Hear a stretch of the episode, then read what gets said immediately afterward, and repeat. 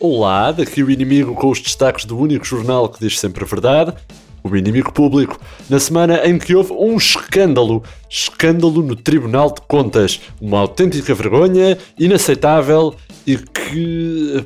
Pois ninguém sabe do que eu estou a falar, pois não. Ah, isso é capaz de explicar o silêncio em toda esta situação. É mesmo por aí que começamos esta edição, porque era um escândalo, mas está resolvido. Depois de António Costa ter levado o Tribunal de Contas, portanto, para a esfera do mercado de transferências do futebol, o Executivo encontrou rapidamente um nome para presidir a instituição e esse nome é. O pirata informático Rui Pinto, também filho adotivo de Ana Gomes e que tem muita experiência a caçar pessoas com bigode que vivem em prateleiras de offshores. Boa sorte, Rui Pinto, vais precisar.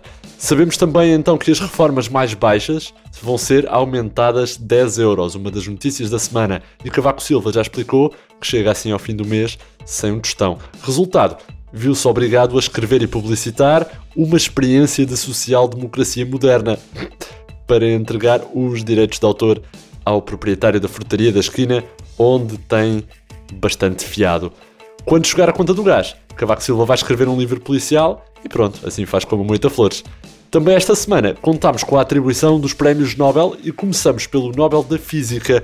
Roger Penrose, Reinhard Genzel e Andrea Ghez não são reforços do Benfica, mas receberam o Nobel da Física pelo estudo dos buracos negros. Numa reação exclusiva ao IP, os três físicos alertaram para a presença de um super buraco negro, semelhante ao que existe no centro da Via Láctea, mas a crescer nas regras de atribuição dos fundos europeus a Portugal. Roger Penrose insistiu que ninguém sabe o que se existe dentro ou para lá de um buraco negro, mas suspeita que no outro lado do super buraco negro português esteja Ricardo Salgado.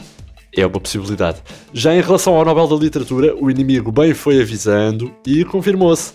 É verdade, não nos querem ouvir? Pois olha, a grande vencedora foi mesmo Cristina Ferreira, autora de obras-primas como Sentir e Falar Inglês é Fácil, mas que também domina a difícil arte do conto com histórias eróticas como Ideia Perigosa, na qual inspirou-se no famoso poema Do Not Go Gentle Into That Good Night de Dylan Thomas para escrever a frase Devagar, devagar sabe melhor, com jeitinho. De referir que, porque Cristina Ferreira acha que falar inglês é fácil, também vai ser nomeada para o Booker Prize. Estes e outros vencedores sempre a inimigo.público.pt, mas cautela que também anda aí a nossa edição em papel, já nas bancas, com a edição de sexta do público. Esta semana o destaque vai para uma previsão inacreditável. Não foi de Nobel, mas foi também inacreditável. Depois de terem acertado na vitória da Alemanha no Mundial 2014, ou na crise financeira da Grécia, ou no 11 de setembro, no surto do ébola, ou na eleição de Donald Trump, os Simpsons Sim, os Simpsons já tinham previsto a não recondução de Vitor Caldeira no Tribunal de Contas. A série de animação com problemas de fígado fez a previsão certeira num episódio de 1999 sobre a política portuguesa. Nesse episódio, António Costa aparece a telefonar para Vitor Caldeira a dizer-lhe que não tinha gostado das críticas e que por causa disso não ia ser reconduzido. No final, aparece o novo presidente do Tribunal de Contas, José Tavares, a comemorar a sua nomeação, a beber copos com o Homer Simpson, com o Costa, com o Marcelo, com o Rui Rio e o amigalhão Paulo Campos no bar do Mou. Portanto, é um episódio a não perder, décima temporada. No nosso dossiê Covid desta semana, António Costa quer que os fundos europeus sejam atribuídos de forma segura, pelo que decidiu usar a tecnologia contactless usada nas lojas e nos supermercados para receber esses fundos europeus.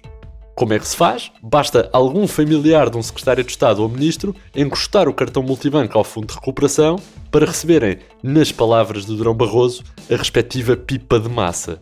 As verbas do Fundo de Recuperação também podem ser transferidas para maridos ou mulheres de políticos através da MBWay ou através de uma nova versão da app Stay Away Covid, podem ser informados se estiveram na proximidade de alguém com acesso a fundos comunitários. Esta parte é útil. Ricardo Salgado vai continuar a receber os fundos europeus em mão para os colocar na caixa forte, onde também guardava obras de arte e, antes da quarentena, rolos de papel higiênico.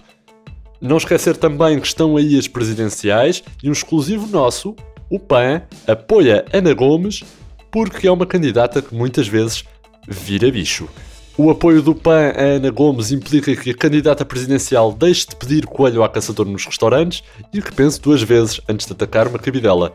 O panegírico panorâmico do PAN a Gomes, bonita aliteração, foi natural porque ela é uma candidata que aperta os seus adversários nos debates, ora com um aperto de jiboia, ora com um mata-leão à Tarzan da borda. Rui Pinto já esteve na sede do PAN a atualizar as drives dos computadores do PAN inteiro e instalou a app Stay Away Tourada, que é uma app que informa se alguém no mesmo autocarro acabou de almoçar um bife mal passado. E já instalou esta app no telemóvel de André Silva, para ver se alguém andou a comer bifes nas aulas de biodanza. E de resto, é comprar a edição em papel e descobram ainda que a nova raspadinha oferece fundos europeus, o Chicão quer apoio como cuidador informal porque, portanto, o CDS está moribundo. O novo administrador da TAP foi despedido da Carris porque queria pôr asas nos autocarros. E as tias e avós já estão a ver máscaras na loja do chinês para oferecer no Natal em vez das piugas. Como sempre, foi assim o mundo aos olhos do inimigo público, com notícias frescas de Mário Botequilha, Vitória Elias, João Henrique e Alexandre Parreira e o novo Prémio Nobel do Som e de tudo de bom, Eva Esteves. Da minha parte é tudo, André Dias despede-se com rigor, isenção e alguma amizade. Até para a semana.